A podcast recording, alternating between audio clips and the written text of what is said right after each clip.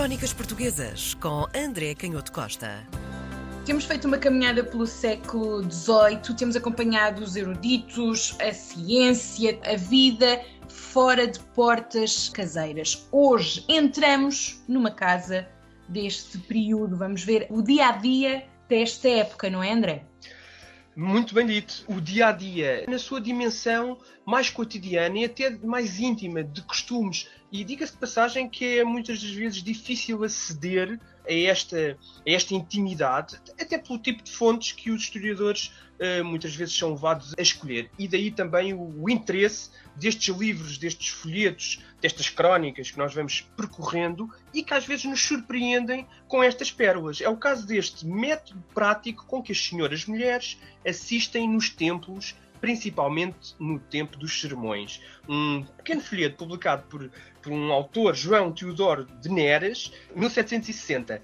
Okay. E vinha de, do, do século XVII, eh, esta tradição dos sermões, estende-se bem entrado o século XVIII. E nós às vezes pensamos, de facto, que estas mudanças que estamos a ver na ciência, que, que têm logo consequências muito diretas na, na, naquilo que é a vida comum, mas temos aqui também o outro lado, nesta intimidade, que é uh, a casa, mas temos duas, uh, duas mulheres que estão a discutir uh, a ida ao sermão, e esta ida ao sermão ir assistir a um sermão era de facto um, um, costume que vinha já desde tempos antigos e um hábito de, no reino de Portugal e na Europa do Sul. E portanto temos a Aurélia e a moça, que é uma criada, e que estão a discutir que têm que ir rapidamente para o sermão que começa às 4 horas, pois há uma hora já não se conseguia entrar dentro da igreja. E isso, claro, era devido à fama do pregador, entretanto começam a discutir porque é que o pregador seria assim uh, tão afamado, enfim, não conseguem chegar a uma conclusão e depois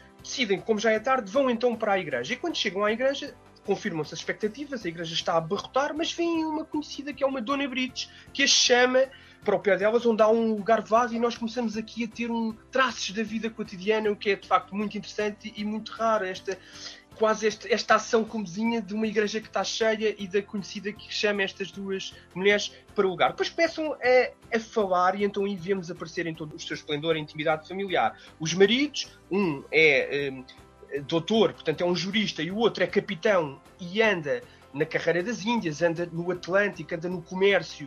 Começam então a discutir os cordões, que era uma peça eh, de ouro, e eh, a Aurélia faz uma observação que é o facto de o dinheiro estar seguro naquela peça, o que é muito interessante, nós às vezes olhamos para as joias nesta época como mera ostentação e esquecemos que estamos a falar de uma época onde o dinheiro não tem ainda a função e a segurança que tem no nosso tempo, embora nós também já tenhamos aprendido umas lições com estas crises dos bancos, que o dinheiro nunca é uma coisa assim tão segura como pensamos. Mas ainda mais nesta época, em que muitas vezes as joias servem como reserva de valor, e por isso a Aurélia diz que é uma peça em que o dinheiro está seguro, ao menos aqui sei que o dinheiro está seguro e que se quiser a qualquer momento revender essa peça, eh, tenha devolução do valor que está lá bem seguro.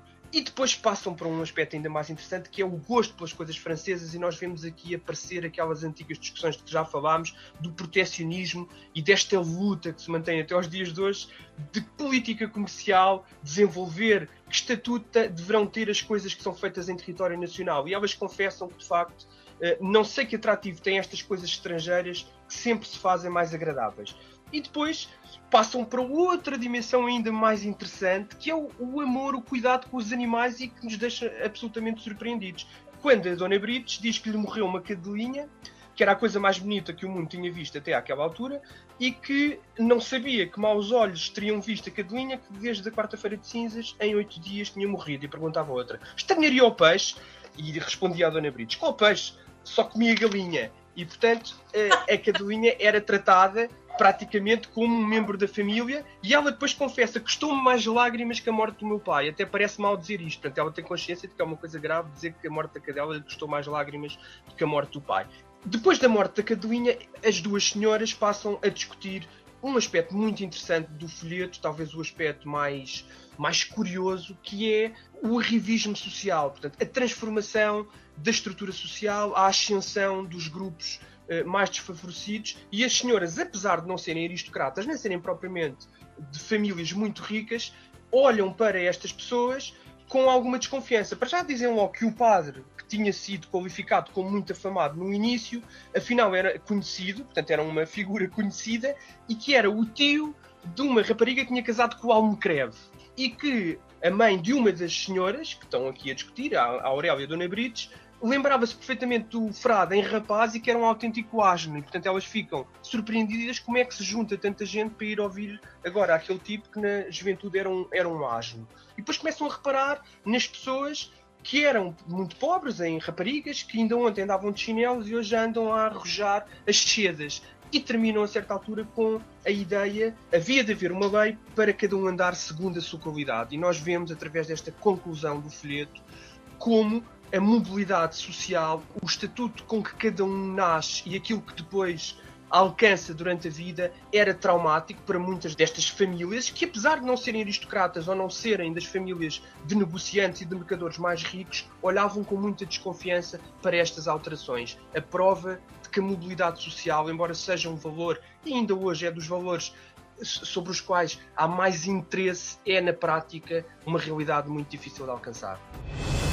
Crónicas Portuguesas com André Canhoto Costa.